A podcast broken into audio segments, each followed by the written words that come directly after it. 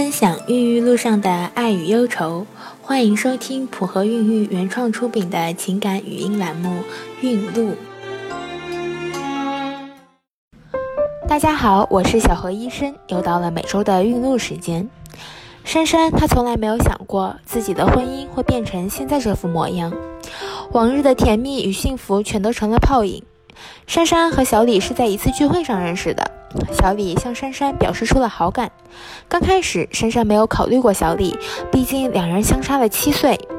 小李并没有放弃，在不懈的追求下，两人确认了关系。可是这段感情并没有得到父母的祝福。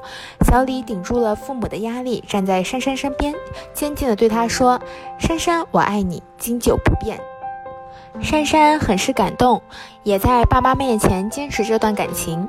在抗争中，小李告诉珊珊：“也许我们怀孕了，爸妈就会妥协。”反反复复备孕了两年，珊珊都没有怀孕，父母那边也一直没有松口。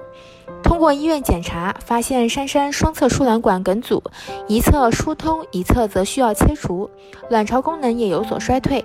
治疗后，珊珊再次尝试备孕，依然没有起色。最后，两人商定去做试管婴儿，可是医院要求必须有结婚证。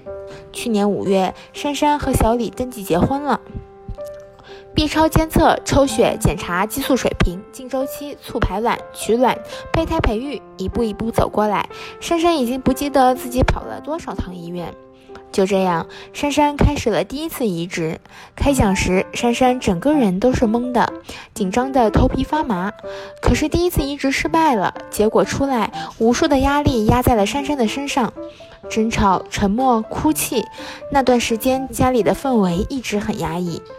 第二次移植，珊珊中奖了，出现了怀孕征兆。就在珊珊欣喜不已的时候，接到了一通电话。只听电话那头的小李说：“我们要不离婚吧？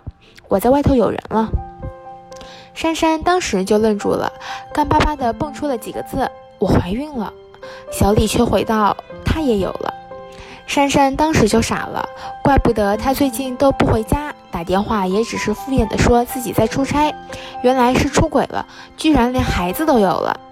珊珊不敢相信，一遍一遍的拨着电话，她却再也没有接过。电话拒接，珊珊根本找不到小李。那段日子，听着电话忙音，珊珊总是默默的流泪。怀孕指标数也一直不太好，最后这个孩子还是没有保住。小李的背叛，父母的冷漠，孩子的离去，让珊珊每天沉浸在悲伤中。现在小李的心已经无法挽回，坚持要离婚，珊珊心也揪成了一团，不知自己该怎么办。